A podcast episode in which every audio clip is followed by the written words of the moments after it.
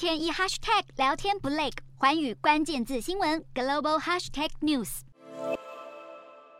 满面笑容，美国总统拜登十三日在白宫热情地接待了日本首相岸田文雄。岸田也即将迎来这次出访 G7 成员国的最后一站——美国。会谈一开始，拜登就霸气地强调对日本这个老牌盟友的重视。而面对东亚越来越紧绷的局势，安保自然成为会谈的焦点。双方的会谈聚焦在中国对国际秩序的挑战，以及北韩的挑衅行为等。